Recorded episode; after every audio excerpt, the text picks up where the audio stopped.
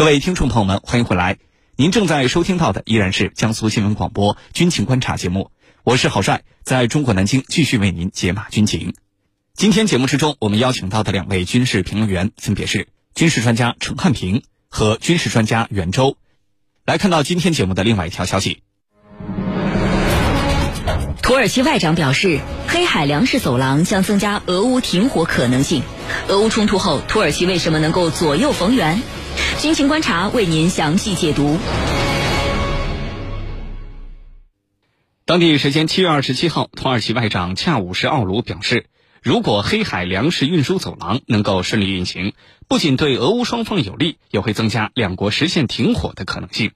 今年以来，土耳其在国际和地区热点问题当中表现得非常活跃，调解俄乌冲突、左右北约扩员等国际大事件都少不了土耳其的身影。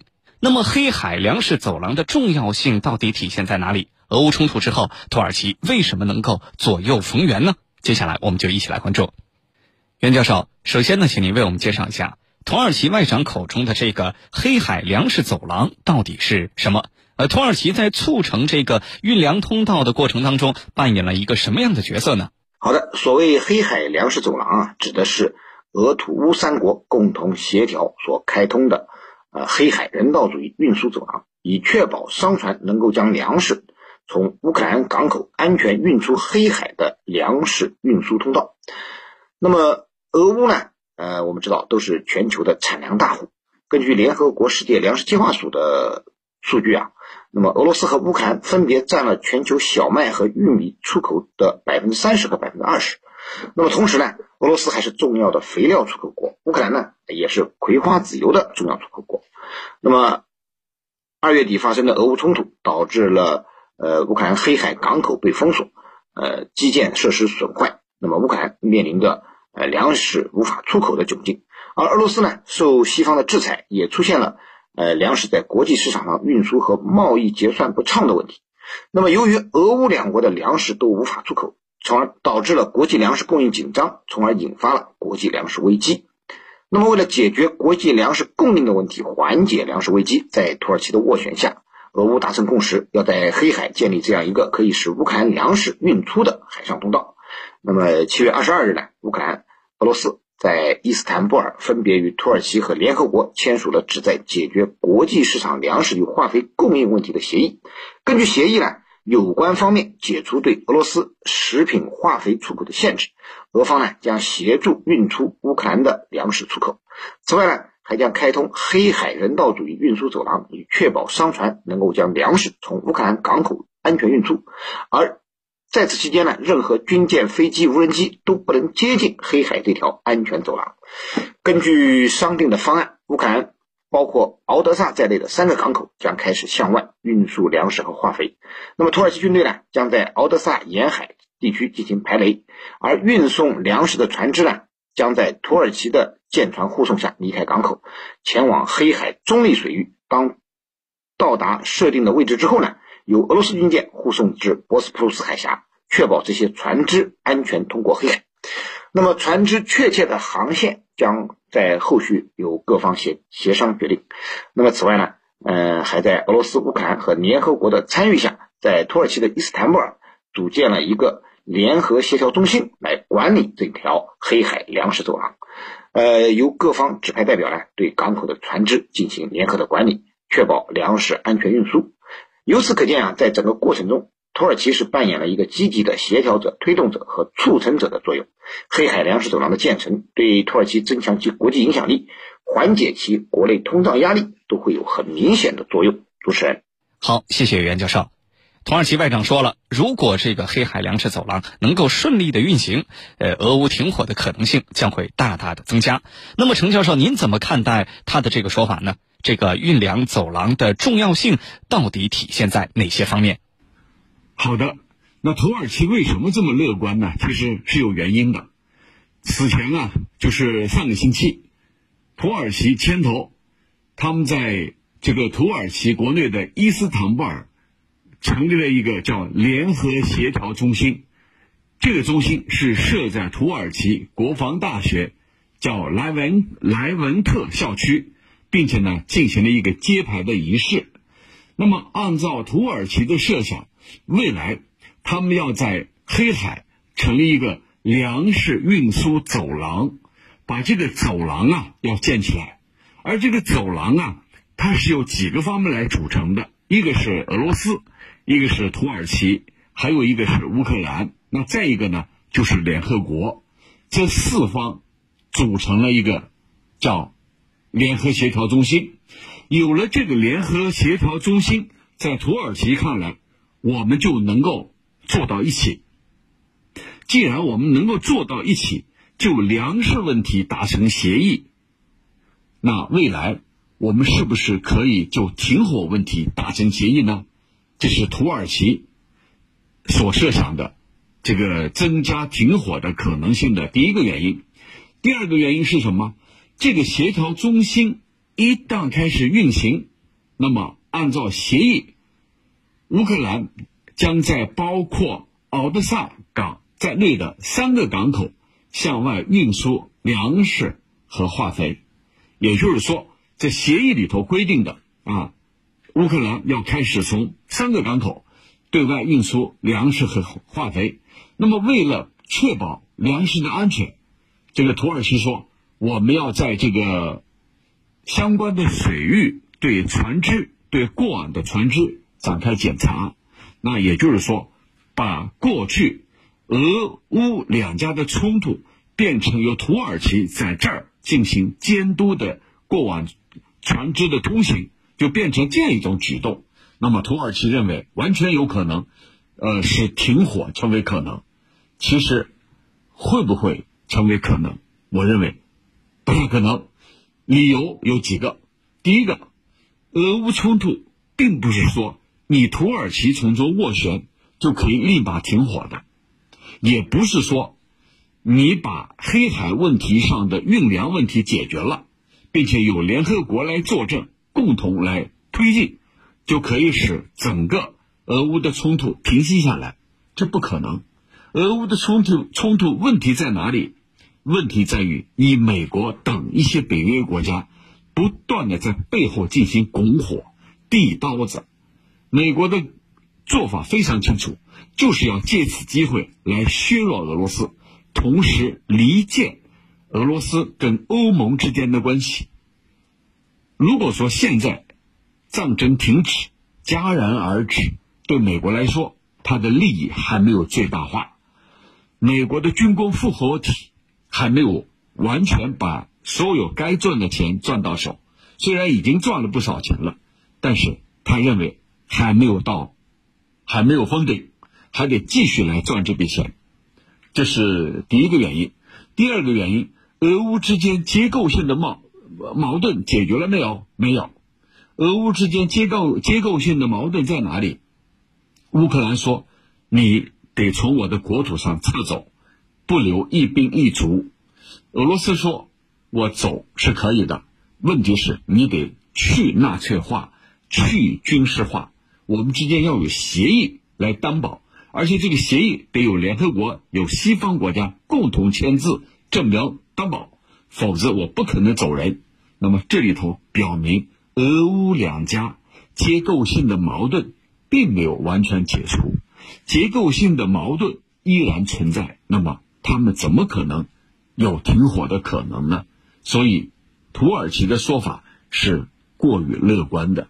最主要的问题还在于泽连斯基本人，他能不能百分之百的做主？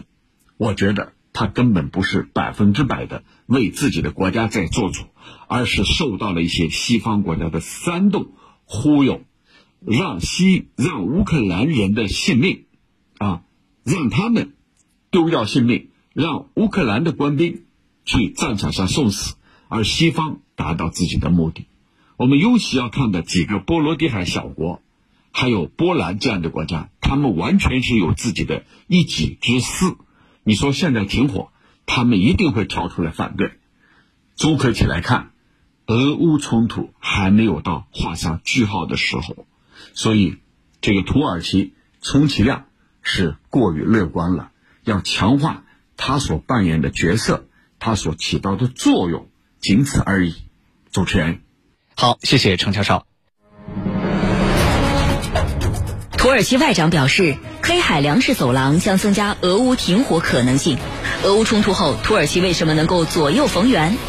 军情观察正在解读。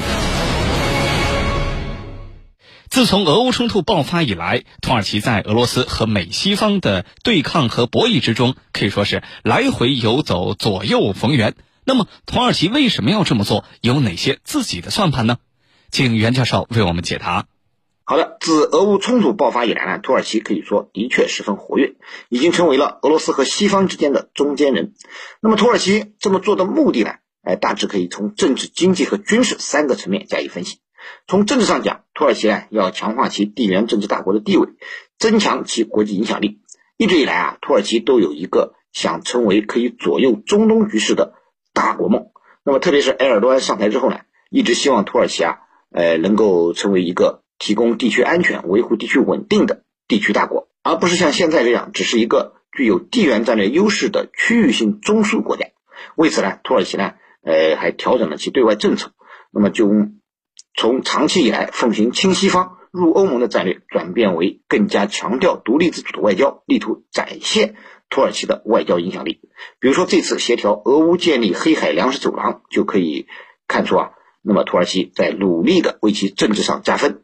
那么这件事呢，它的成功啊，对于提升土耳其的国际影响力，也的确有着明显的帮助作用。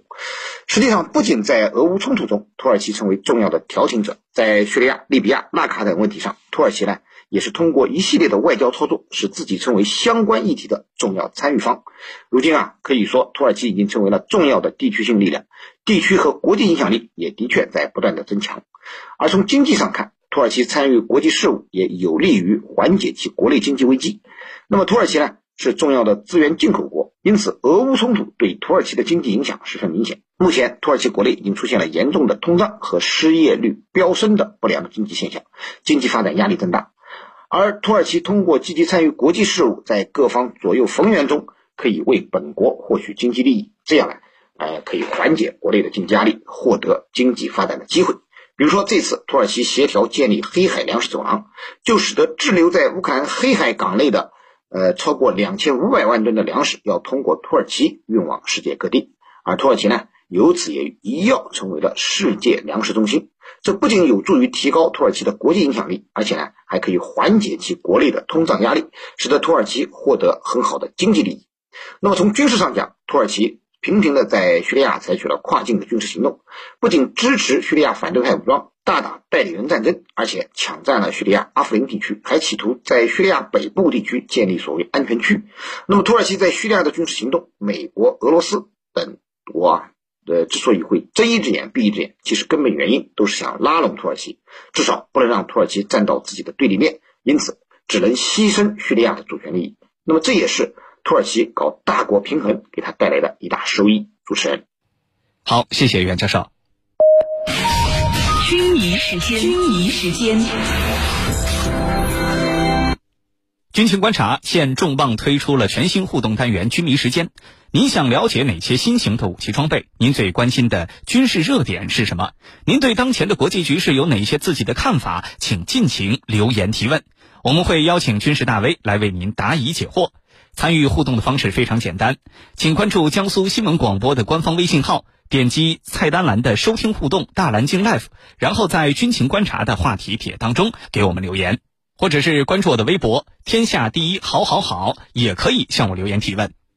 在大国之间去搞平衡啊，这可不是一件容易的事情啊！有的时候呢，就像走钢丝一样，是很有危险性的。那么，如何看待土耳其这种左右逢源战略的前景？真的能够持续下去吗？